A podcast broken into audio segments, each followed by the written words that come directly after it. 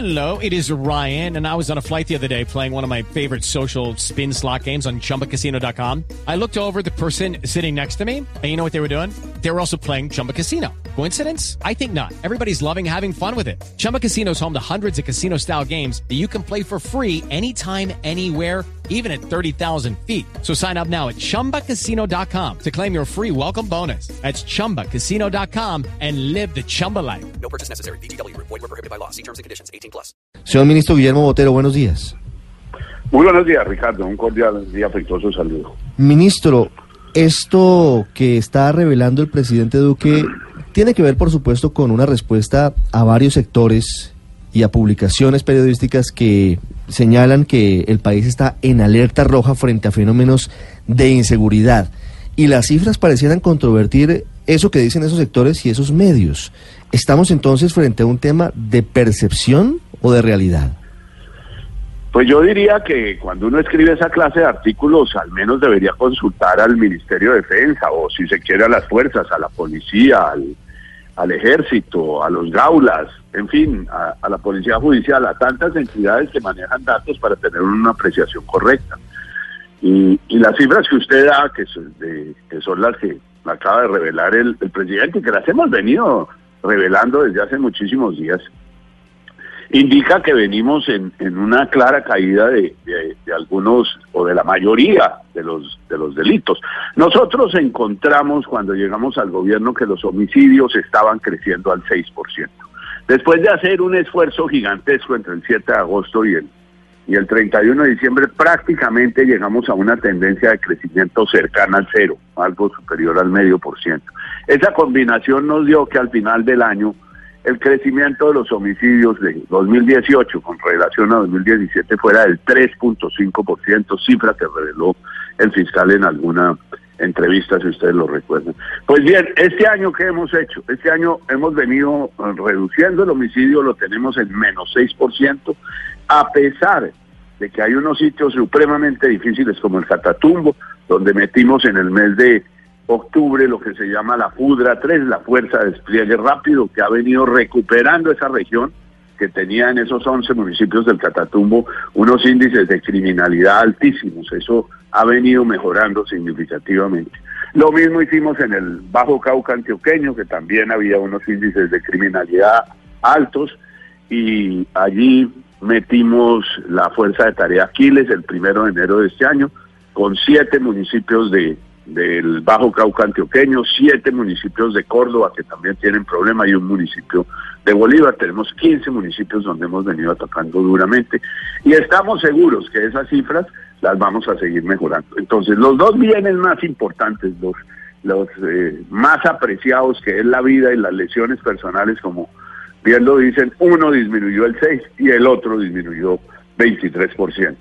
Entonces, tenemos unas cifras que en cualquiera de los casos son todos mostrables. Y ni qué decir en lo que es la lucha contra los cultivos ilícitos, que ese es el gran problema de este país. Es, es así como, por ejemplo, en lo corrido de este año, hemos destruido 1.350 cristalizaderos y laboratorios, es decir, un incremento sobre el mismo periodo del año pasado del 54%. Sí. Esa es una cifra bien grande y en erradicación manual ya superamos las 20.000 hectáreas en lo corrido de este año. Ministro. Tenemos un plan ambicioso de llegar a 80.000 hectáreas en el año. Si le parece, antes de pasar a- al tema de cultivos ilícitos y de la cocaína, quisiera que habláramos de seguridad ciudadana y ya vamos a hablar de narcotráfico. De seguridad ciudadana, es cierto, hoy eh, el homicidio se, se ha reducido según las cifras oficiales, lesiones personales también se ha reducido, la cifra la revela usted y la revela el presidente Duque, pero hay unos temas pendientes que tocan directamente a los, a los habitantes de las ciudades. Eh, el robo de teléfonos celulares, el robo de las bicicletas, los casos de fleteo, las riñas, todo eso no cree que sí puede estar generando esa percepción que lleva a pensar que la seguridad, a pesar de que los indicadores globalmente van mejorando, va por mal camino? Pues yo diría que van por, por buen camino, no obstante que, pueda haber algunos índices que no sean los más satisfactorios. ¿Qué encontramos nosotros en, en hurto a personas? Un crecimiento del 23%. eh, nos pusimos a trabajar fuertemente en eso y logramos que eso se redujera eh, bastante entre el 7 de agosto y el 31 de diciembre. Ahí logramos en algunos momentos hasta tener crecimientos de apenas el 3%. Ese efecto combinado de, de los primeros meses con los segundos nos dio un crecimiento del orden del 16% al cerrar el año. En este momento ese crecimiento continúa yendo hacia abajo. ¿Tenemos problemas? Sí, tenemos problemas. Lo de las bicicletas, que eh, le digo francamente, en términos de casos, no son muchos, sí son muy impactantes y genera una percepción de inseguridad muy grande. Es decir, en lo corrido del año se han robado 3.300 bicicletas. Pues yo digo, no es una cifra alta, no la quiero menospreciar ni más faltaba, tenemos que atacarla duramente, pero es un delito que impacta desde el punto de vista de percepción de manera eh, grande. Y nosotros venimos trabajando en cuatro campos. El primero, la percepción, claro está. El segundo, la prevención. El tercero, la protección. Y el cuarto, la persistencia. Esas cuatro P's es como tenemos enfocado en la Policía Nacional en la prevención de esos delitos, especialmente el del hurto a personas. Y tenemos que seguir luchando. Yo digo que, que esto no se puede descansar un solo minuto. Eso es 7 eh, por 24, 365 días para producir sí. unos buenos resultados. Ministro. Pero el país ha venido sí. mejorando su seguridad de manera importante. ¿Tiene las cifras sobre robo de teléfonos celulares? Sí, se las puedo decir prácticamente de memoria. En lo corrido del año se deben haber robado unos 38 mil celulares. Cualquier sí. diferencia es, es, es, mínima, y se lo estoy diciendo de memoria. Sí, comparativamente, eh, ¿disminuye o aumenta frente al año pasado? Eh, no, no soy capaz de darle una no, no, respuesta categórica. No, se preocupe. Categórica, Ricardo. Se, se, no, lo tengo, no lo tengo desglosado por teléfono celular, pero entiendo. estoy seguro de la cifra de, de los 38 mil. Sí, lo, lo, entiendo, mm. y se lo pregunto es porque es el, es el delito que no, más... Ha venido mejorando, ha venido mejorando porque ese es el otro punto más sensible, ha venido mejorando eh, eh, esa cifra. Estamos atacando en la fuente el problema, es decir, una persona se roba un celular, pero ya tiene, tiene que tener un lugar a donde llevarlo, a, donde venderlo. Y lo que hay que atacar es esas personas, esos reducidores que están comprando lo, los teléfonos celulares. Si uno logra desmontar esa organización, pues se disminuye porque no tienen nada que hacer con eso. Tal vez usted recuerda la época en que comenzó en las principales ciudades el robo de limpiabrisas de los vehículos automotores. Un buen día ese negocio pues se les acabó y afortunadamente se ha venido reduciendo al máximo porque no tienen dónde venderlos. Sí, ministro, eh, la ¿qué está pasando con el robo a personas y con el robo de bicicletas? Porque pues el informe de la revista Semana trae unas cifras alarmantes que dicen Semana la sacaron de una de, de unos datos de la fiscalía que el fiscal mostró en marzo en el Senado. ¿Qué está pasando realmente con personas y bicicletas? A ver, eh, doctor Zuleta, varias cosas pueden estar pasando. Primero, hay hoy en día en el mercado unas bicicletas sumamente costosas. Es decir, las personas bien aficionadas que, que montan permanentemente adquieren un producto, a decir verdad, bastante costoso, que tiene, tiene un valor importante, y eso puede estar motivando el, el, robo de las bicicletas. Ese alto costo es relativamente sencillo, es parar la persona con un arma y quitarle la bicicleta, bajarlo, y ese puede ser uno de los factores que están incidiendo. Entonces, nuevamente en esto también estamos atacando los reducidores para tratar de que ese fenómeno delincuencial se, se disminuya significativamente. Como les decía, son 3.300 casos los ocurridos en este año y vamos a seguir trabajando fuertemente para que este disminuya como en efecto yo estoy seguro que lo vamos a lograr. Ahora, comparativamente con el año pasado, creo que vamos más o menos por la misma cifra. No hay ningún incremento en el robo de bicicletas, pero hay que seguir luchando precisamente por esa condición de haberse vuelto unos bienes bien valiosos y cada día la afición y el uso de la bicicleta es mayor.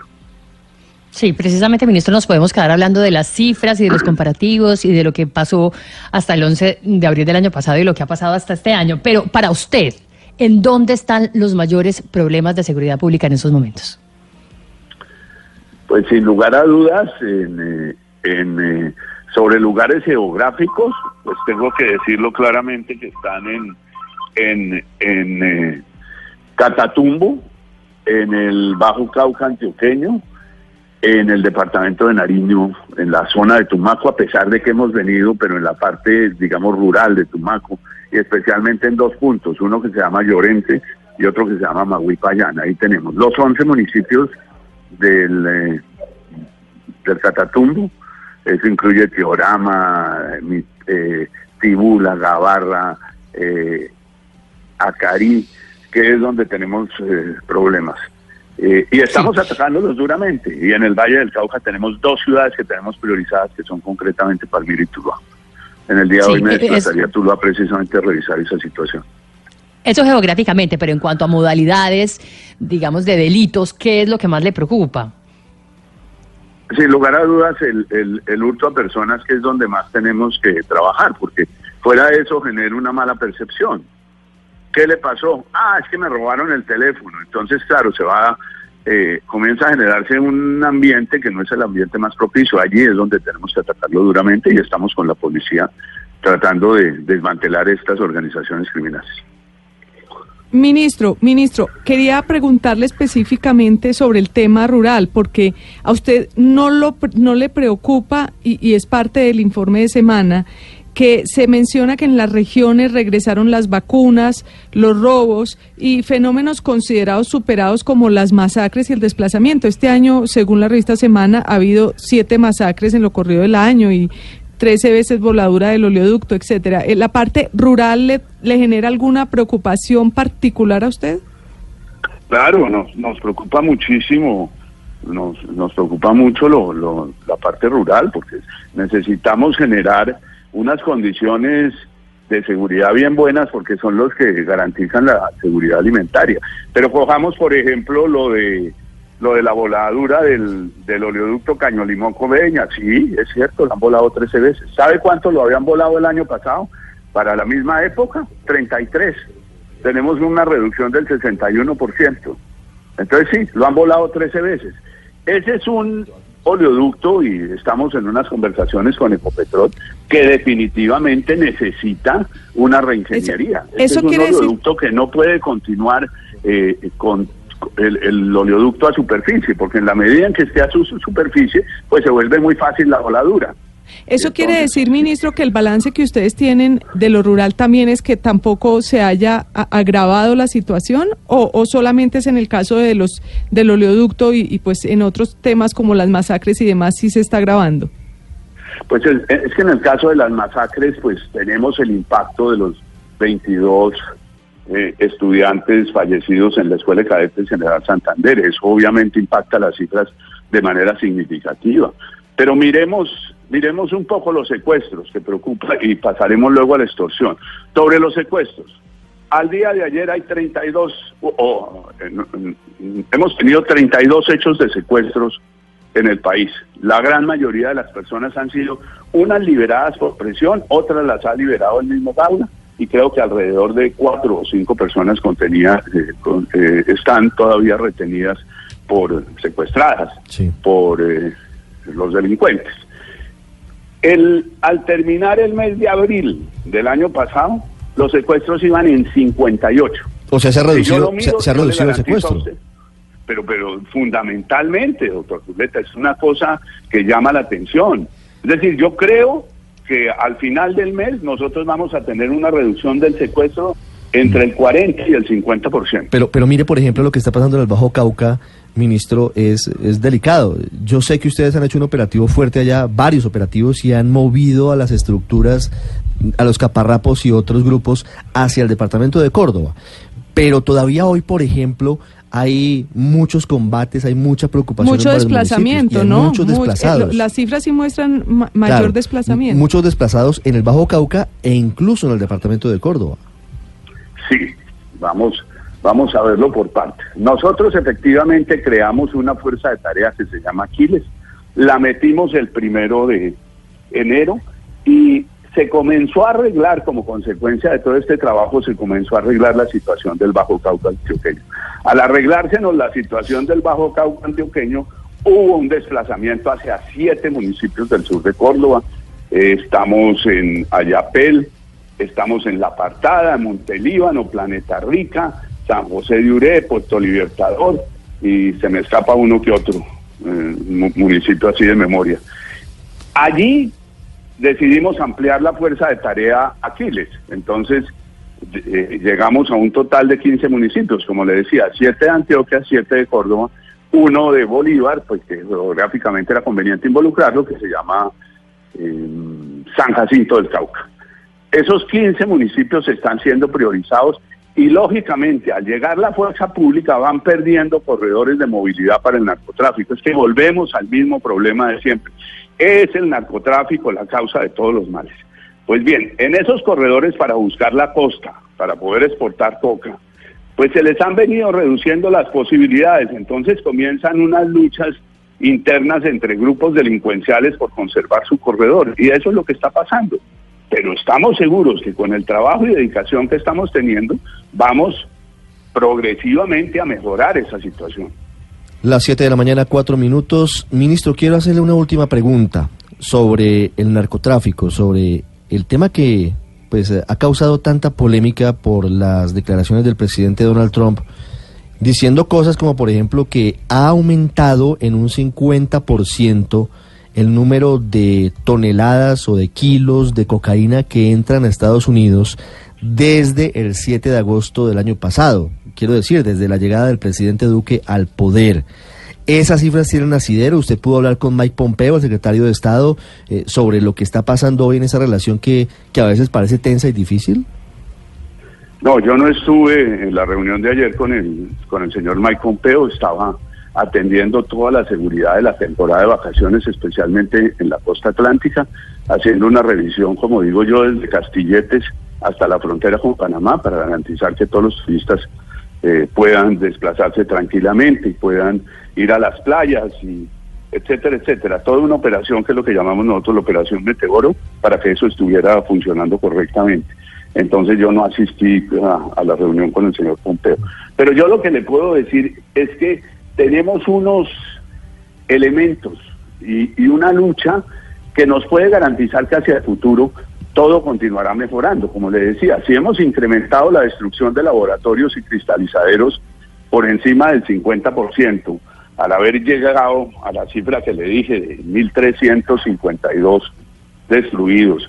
Si miramos los crecimientos en los en los decomisos de insumos líquidos e insumos sólidos, en los líquidos hemos crecido los decomisos en lo corrido de este año en un 21% y en los otros en un 13%. Es decir, tenemos unos elementos que nos permiten inferir que en el mediano plazo las exportaciones de cocaína tienen que disminuir. ¿Esas cifras que da el presidente Trump le suenan a usted? ¿Ese aumento No, a mí no me creíble? suena, pero es que pero es que a, a mí no me suenan, pero yo no sé cuáles son los inventarios que puede haber en Centroamérica.